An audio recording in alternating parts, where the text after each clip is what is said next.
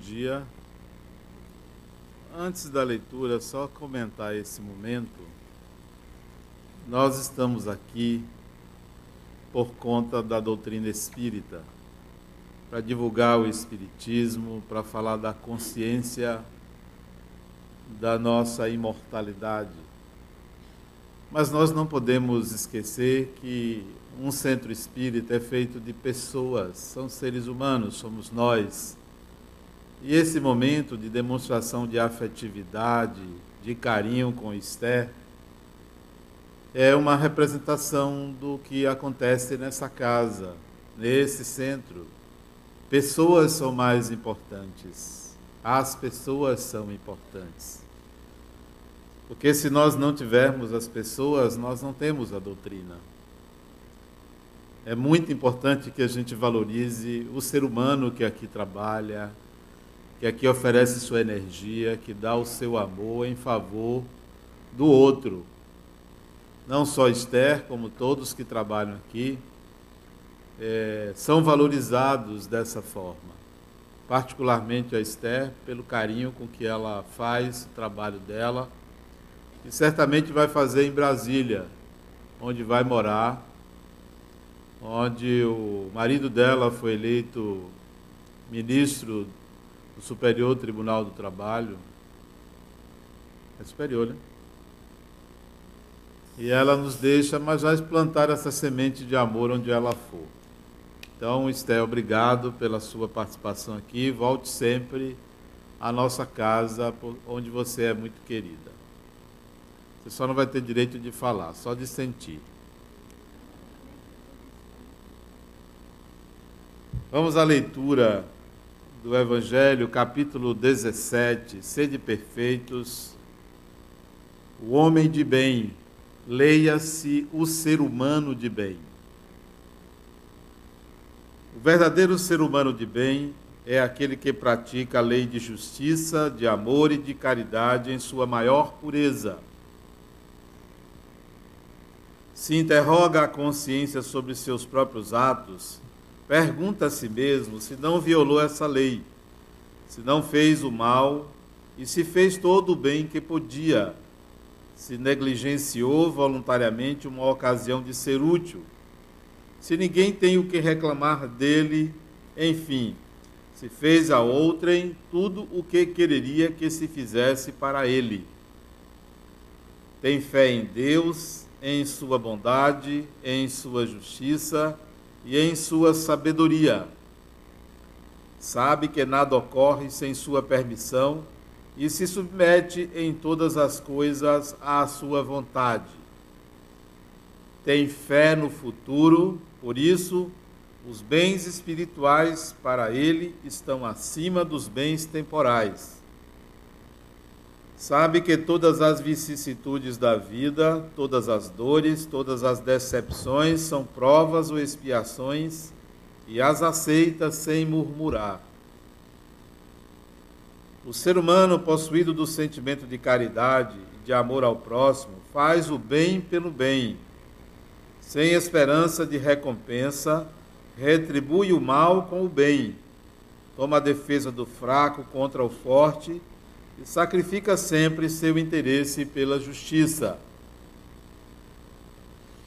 Encontra a satisfação nos benefícios que espalha, nos serviços que presta, nos felizes que faz, nas lágrimas que seca, nas consolações que dá aos aflitos. Seu primeiro movimento é pensar nos outros antes de pensar em si procurar o interesse dos outros antes do seu próprio. O egoísta, ao contrário, calcula os lucros e as perdas de toda ação generosa. É bom, humano e benevolente para com todos, sem preferência de raças nem de crenças, porque vê irmãos em todos os seres humanos. Respeita nos outros todas as convicções sinceras e não lança o anátema àqueles que não pensam igual a ele.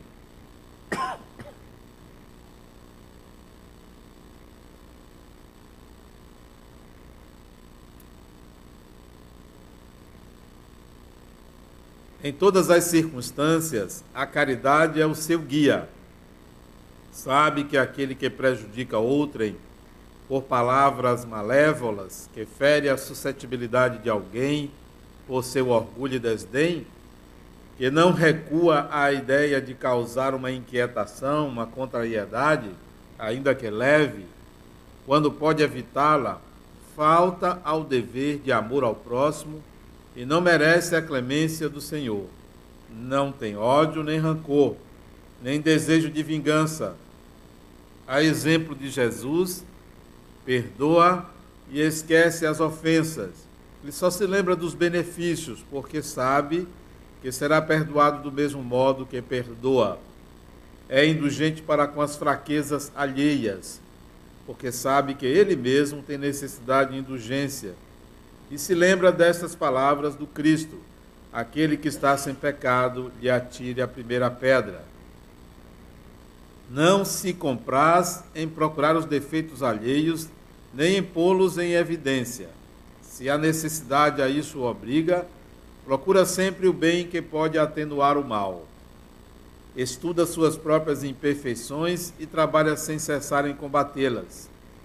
Todos os seus esforços tendem a poder dizer no dia de amanhã que há nele algo melhor do que havia na véspera. Não procura fazer valorizar seu espírito nem seus talentos às expensas de outrem. Aproveita, ao contrário, todas as ocasiões para ressaltar as vantagens dos outros. Não sente qualquer vaidade de sua fortuna, nem de suas as vantagens pessoais, porque sabe que tudo que lhe foi dado pode lhe ser retirado. Usa, mas não abusa dos bens que lhe são concedidos, porque sabe que é um depósito do qual deverá prestar contas. Que o seu emprego, o mais prejudicial para si mesmo, é o de fazê-los servir à satisfação de suas paixões. Se a ordem social colocou homens sobre sua dependência, ele os trata com bondade e benevolência, porque são seus iguais perante Deus. Usa de sua autoridade para erguer-lhes o moral e não para os esmagar com o seu orgulho. Evita tudo o que poderia tornar sua posição subalterna mais penosa. O subordinado, por sua vez, compreende os deveres da sua posição e tem o escrúpulo em cumpri-los conscienciosamente. O ser humano de bem, enfim, respeita em seus semelhantes todos os direitos dados pelas leis da natureza, como gostaria que os seus fossem respeitados. Essa não é a enumeração de todas as qualidades que distinguem o ser humano de bem, mas todo aquele que se esforce em possuí-las está no caminho que conduz a todas as outras. Aí está a nossa mensagem do Evangelho de Natal. Mas logo cedo eu me lembrei de uma mensagem do Espírito Maria Dolores, psicografado por Chico Xavier onde ela faz uma prece a Jesus. Nessa prece está embutido a substituição que nós fizemos de Deus por Jesus. As nossas orações são dirigidas normalmente a Jesus, algumas a Deus e Maria Dolores faz uma oração, a mensagem chama Súplicas de Natal. E ela faz uma oração a Jesus. A oração diz mais ou menos assim: é uma oração, é poesia. Ela diz mais ou menos assim: que quando nós somos crianças, nós pedimos a Jesus uma boneca, um carrinho, um brinquedo. para que aquilo preencha o nosso momento de criança. Pedimos à mãe, pedimos o pai, pedimos a Jesus aquilo que é pertinente à fase que vivemos. A gente vai crescendo, os pedidos vão se tornando diferentes. A mocinha quando assim se descobre, pede a amizade, pede o carinho de alguém. O rapazinho, quando assim se vê, pede também a amizade do colega, pede para ser bem sucedido nas suas relações afetivas. À medida que vai crescendo, chega a idade jovem, o jovem adulto, as nossas súplicas a Jesus, diz Maria Dolores, se voltam para um amor. Pedimos um amor, uma companheira, um companheiro. O ideal de acasalamento faz parte das nossas súplicas. Para que a nossa vida se constitua em família, o casamento perfeito, a pessoa perfeita ao nosso lado.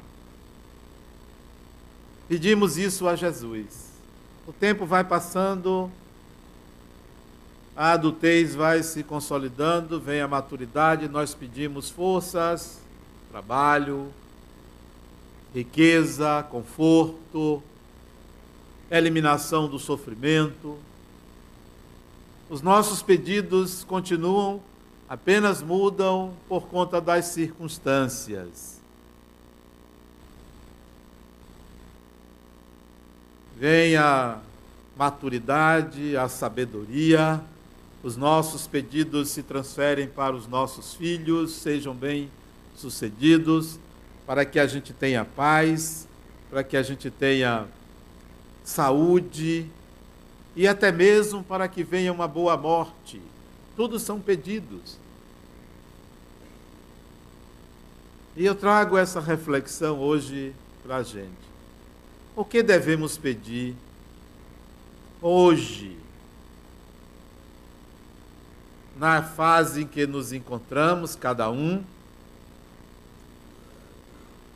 O que vamos pedir hoje neste Natal? Será que poderíamos fazer algo diferente de tudo que viemos fazendo ao longo da nossa vida? Será que a nossa súplica a Jesus poderia ser hoje um pouco diferente? Vamos ver se é possível. Vamos ver se é possível a gente sair desse lugar comum, desse script padronizado de pedidos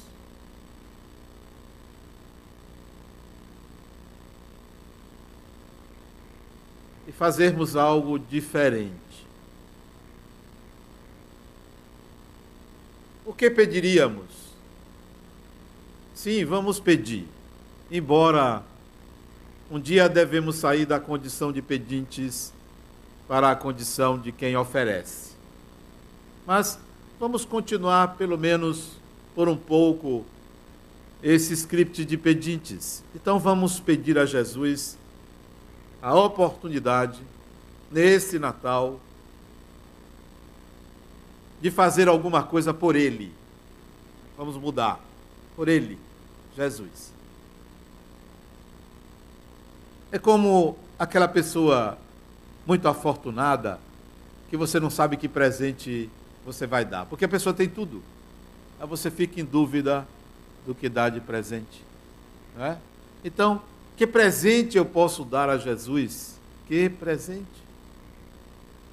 O que que você pode fazer? É lógico que agora não se trata de nada material para ele, porque o que precisaria Jesus de material?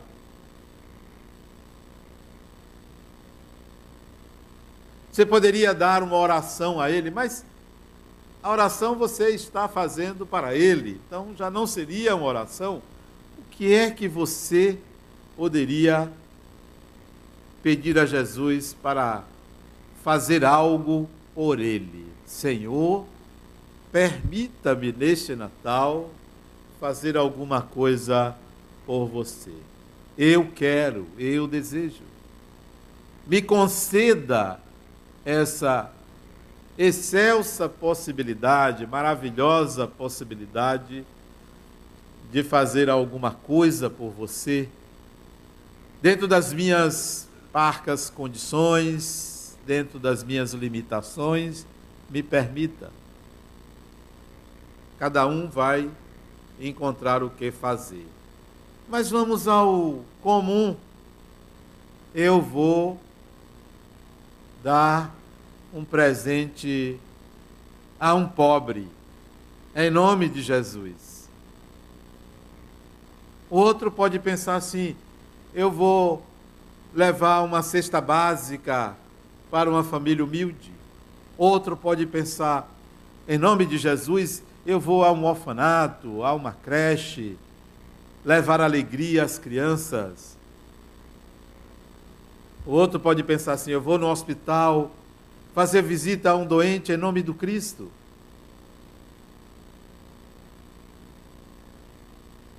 O outro pode pensar assim: eu vou perdoar uma pessoa em nome de Jesus.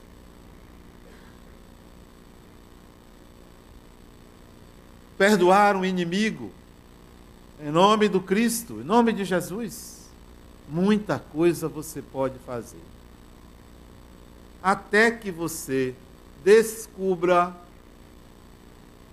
que o pobre que você quer doar em nome do Cristo, o doente que você quer visitar no hospital em nome do Cristo, o órfão que você quer levar alegria, o faminto que você quer alimentar, o inimigo que você quer perdoar em nome do Cristo, até que você descubra que é você mesmo. É você mesmo.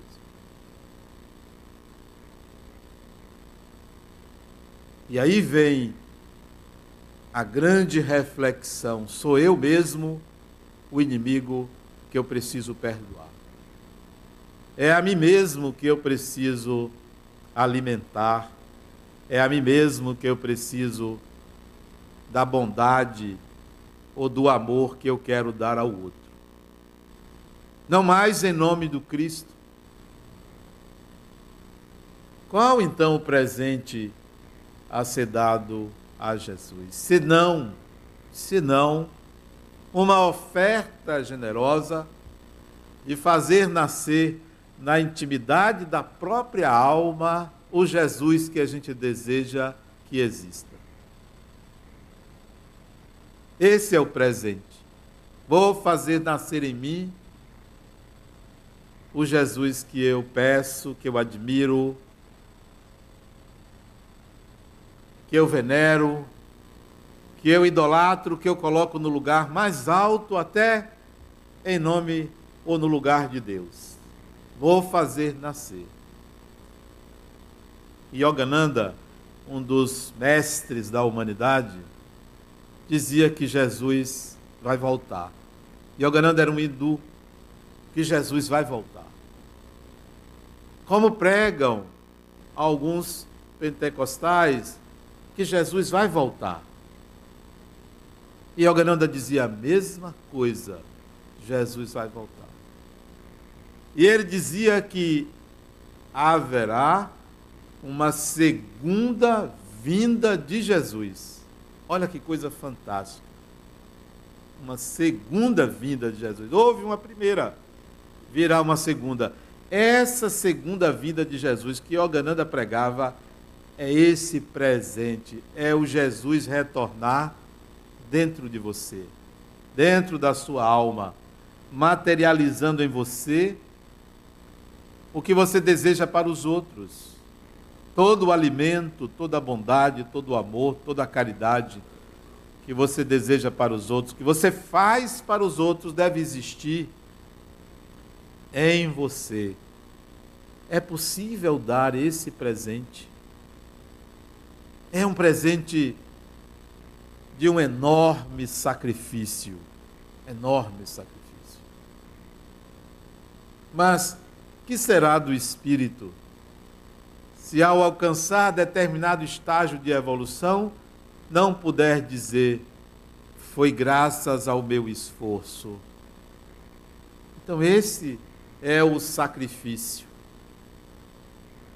Vaidades, disputas, tudo isso fica em segundo plano quando você descobre que o grande beneficiário é você com a sua paz interior, com a bondade natural, com a humildade natural, e não mais um gesto externo, como se o gesto representasse você. O gesto só representa você se existir dentro de você aquela qualidade como natural. Porque se for apenas para Jesus, em nome de Jesus. É pouco, não é um presente. Não é o presente que nós estamos, ou que eu estou me referindo. A materialização de um Jesus dentro de você.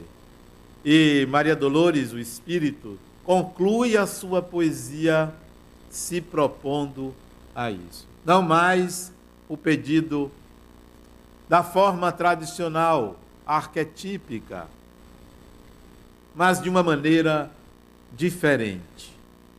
Agora eu quero fazer nascer em mim aquilo que eu quero fazer, aquilo que eu quero proporcionar aos outros, que embora possa ser algo salutar e benéfico, se trata de um exercício para a construção de uma categoria interior, de uma condição interior.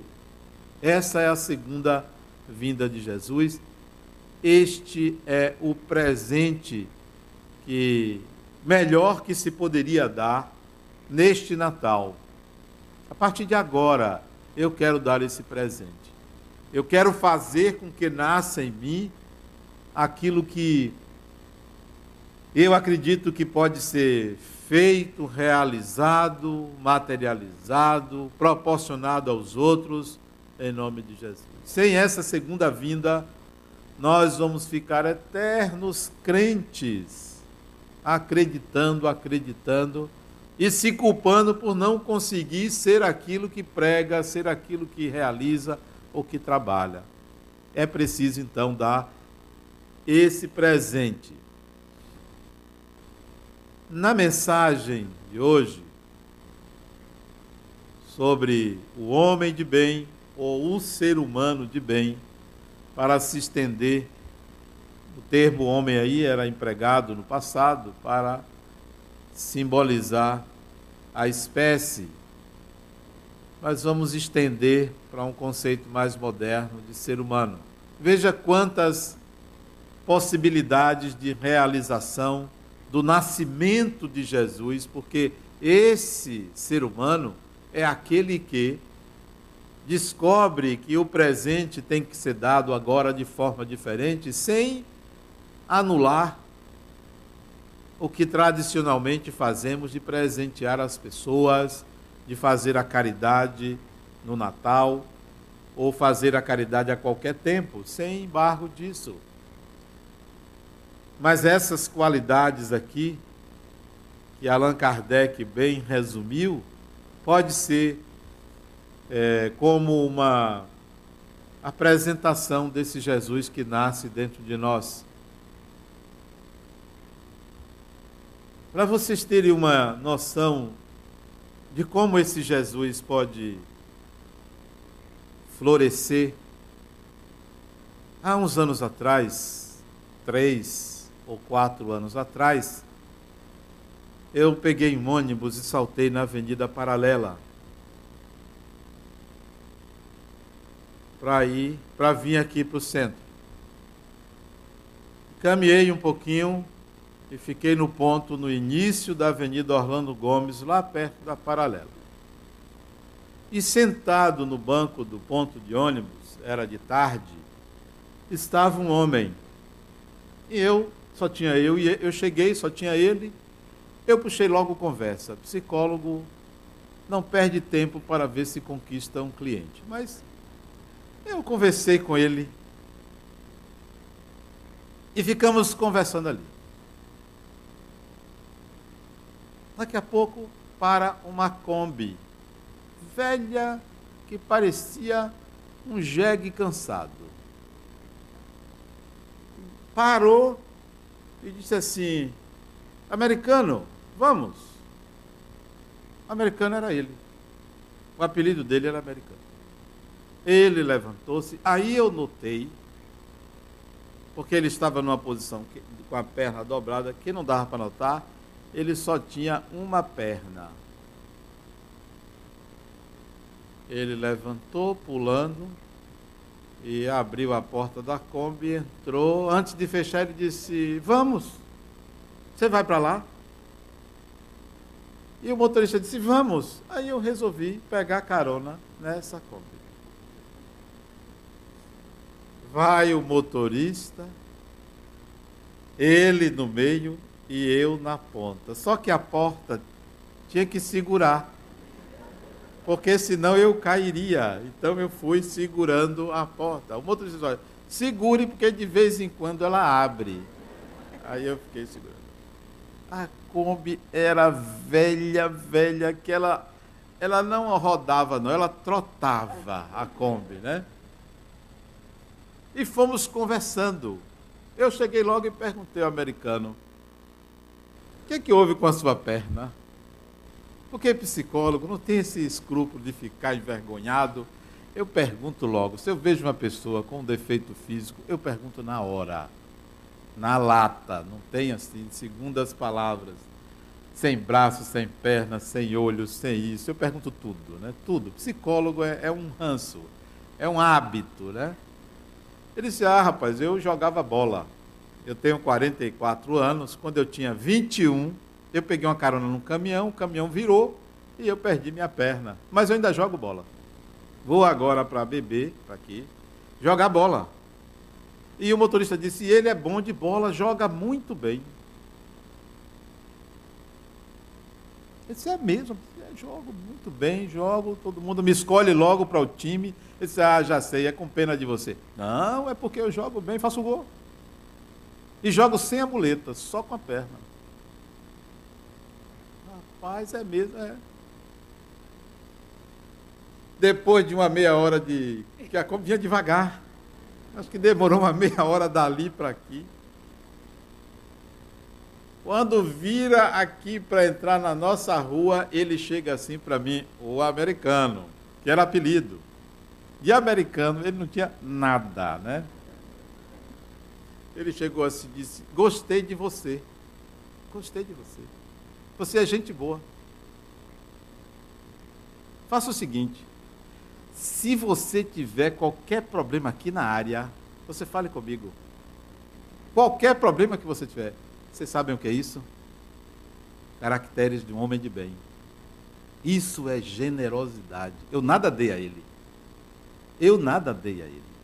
E ele me ofereceu proteção. Tudo que você precisar aqui na área, você diga que você é amigo de americano. Todo mundo me conhece aqui. E aí eu vi a grandeza de uma pessoa, a generosidade de uma pessoa sem ter recebido nada, a não ser alguém para perguntar e escutar, perguntar e escutar. Ele não sabia nada de mim. Quando eu disse, pare ali que eu vou saltar aqui na porta, ele disse, você trabalha aí? Eu disse, é, eu trabalho. Pois é, qualquer coisa que você precisar aqui na área, bairro da paz, fale comigo. Como se ele tivesse um certo poder aqui dentro. E eu saltei e fiquei refletindo. Até contei na palestra do dia esse episódio com esse homem. Isso para mim representa o nascimento de Jesus dentro de nós. Esse é o presente. Essa é a forma espontânea de doar. Eu não pedi.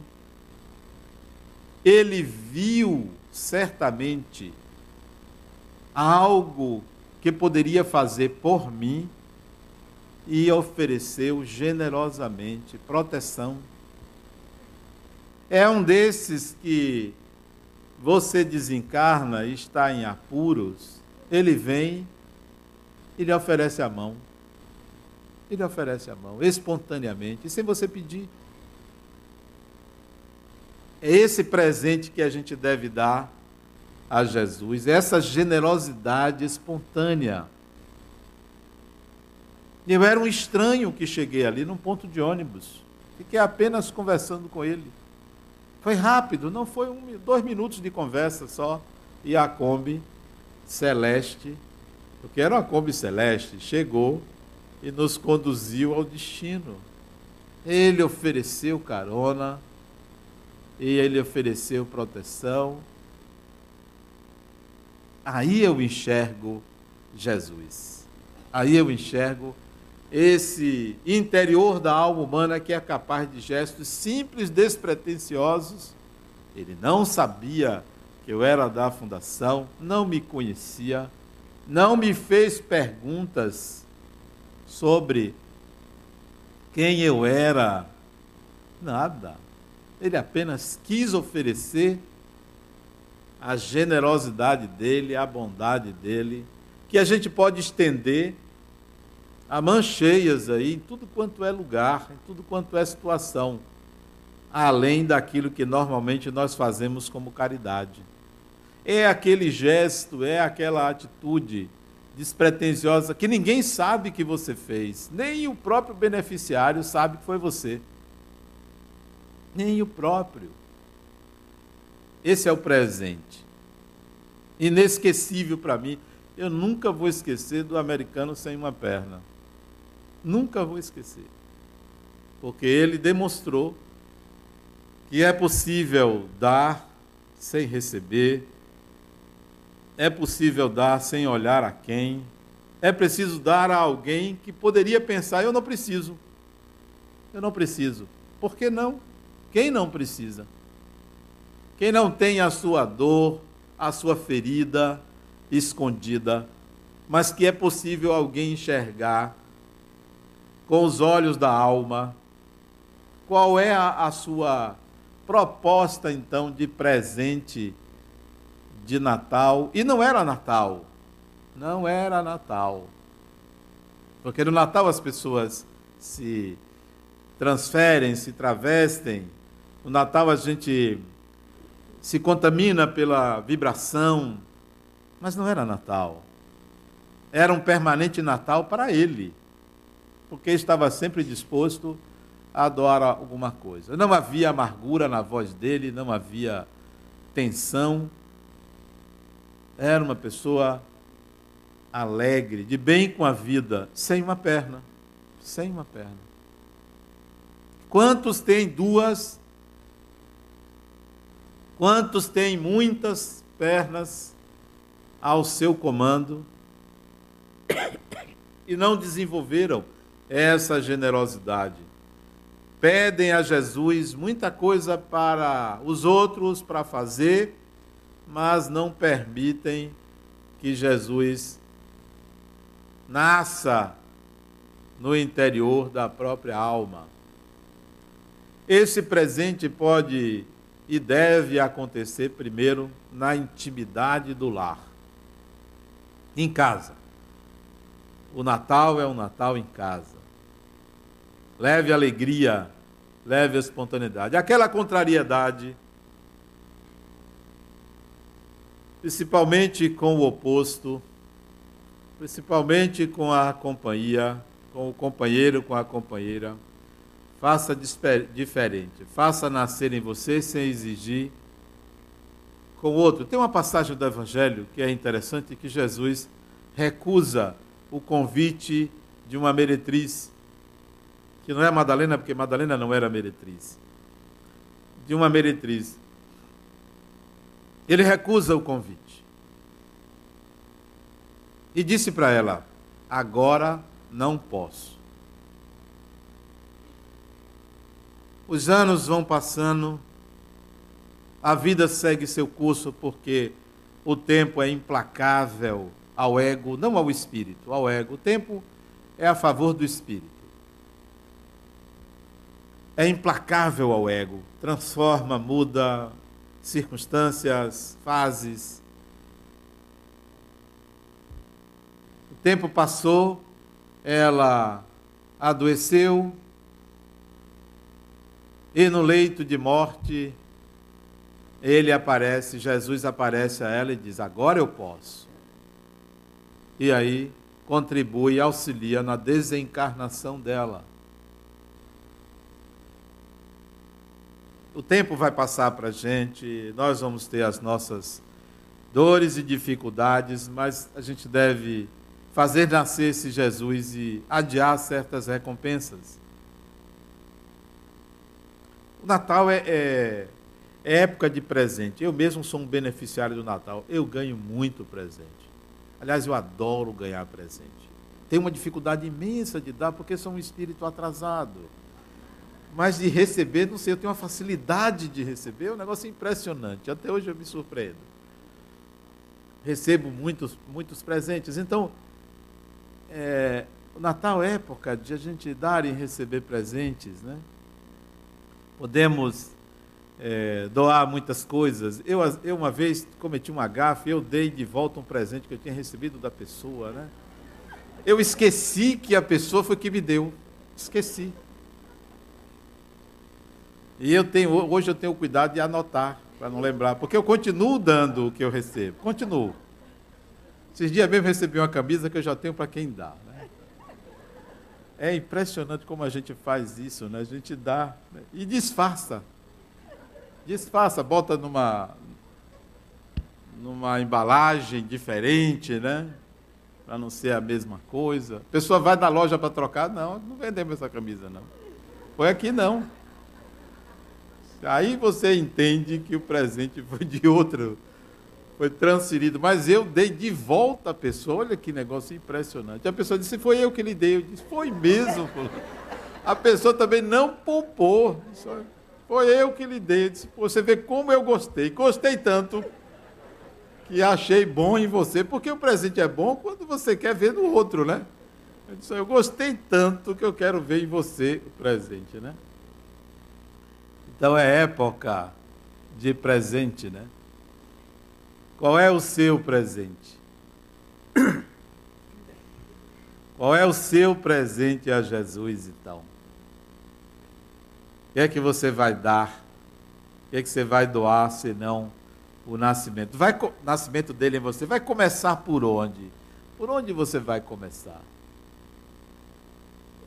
Já disse que é em casa, mas fazendo o quê? Falei que é a alegria, a espontaneidade. Mas e a vergonha? E o orgulho? E a dificuldade de ceder? Isso não pertence ao outro. Isso pertence a você. Se você tem dificuldade de fazer essa doação, essa dificuldade lhe pertence. Não é por causa do outro. Não é o outro que provoca isso. A inferioridade é sua. Vença isso. Ultrapasse esse limite. É aí onde Jesus deve nascer. Ultrapasse esse limite. Faça esse presente a Jesus, que será um presente a você mesma ou a você mesmo, porque você vai ultrapassar limites que você mesmo estabelece. São as dificuldades de sair do seu ninho, do seu círculo, do seu centro, do egocentrismo natural humano, quando você rompe essas barreiras. Rompa essa barreira que dificulta o seu caminhar, porque só, só quem ganha é você, só quem é beneficiário é você. Lembro-me na minha juventude, quanto nós idealizamos. Eu morava ali na casa da minha mãe, na Vitória, e o prédio que eu morava era um prédio simples, tinha saída para o Vale do Canela. E eu passava ali, descia para ir para o Campo Grande e para ir para o trabalho, para o centro, para a faculdade. E tinha um terreno baldio onde hoje é uma escola. Se eu não me, eu não me engano, escola Aldorico Tavares, se eu não me engano. Ali na Vitória, que o terreno ia até o Vale do Canela. E ali morava um mendigo, um homem maltrapilho, sujo, barbudo, pobre materialmente, espiritualmente, todos os sentidos pobre. E eu me condoía muito quando passava ali, eu via naquele terreno cheio de sujeira, do terreno nu mesmo, não tinha nem cobertura. Ele não se abrigava, a não ser debaixo de uma pequena árvore. E eu fiquei muito condoído. Minha caridade, minha vontade de ajudá-lo era muito grande, muito grande. Era fazer o bem em nome de Jesus. Olha que ingenuidade a mim. Fui à rua outro dia, comprei um cobertor. Me lembro aquele cobertor antigo, era envolvido num plástico transparente. E resolvi dar de presente a ele esse cobertor. Adentrei o terreno, dei bom dia ou boa tarde, não me lembro exatamente se foi de manhã ou de tarde, mas ele não respondeu. Eu disse: Olha, eu vim aqui para lhe trazer esse cobertor. Ele não disse nada, olhava fixamente para mim, depois desviava a atenção, o olhar, mas não dizia nada. Eu puxava a conversa, ele não dizia nada, até que eu disse: Olha, eu vou deixar esse cobertor aqui para você. E cheguei mais ou menos a um metro e meio dele, para não me aproximar muito e ele não estranhar. Está aqui, ó, para você se cobrir. Eu noto que você fica aí no relento. Fiquei muito condoído aquele, aquela compaixão cristã, mas idealizada, sem saber de fato o que é que o outro precisa. A gente quer dar, porque o que eu estava dando era o mendigo em mim. Era o mendigo em mim. E ali deixei. E fui embora com a consciência tranquila de que eu tinha feito um bem. Todo dia eu passava e olhava para ver se ele tinha usado. Estava intacto lá onde eu deixei. Choveu, fez sol, derreteu o plástico, o cobertor foi se deteriorando, ele nunca tocou no cobertor. E aí eu fui refletir sobre o presente que a gente dá ao outro, sem se dar o mesmo presente. Sem ter capacidade e condição de fazer nascer na própria alma aquilo que a gente quer que aconteça externamente. O solo que a gente deve adubar a nossa caridade é a própria alma, não é a alma do outro.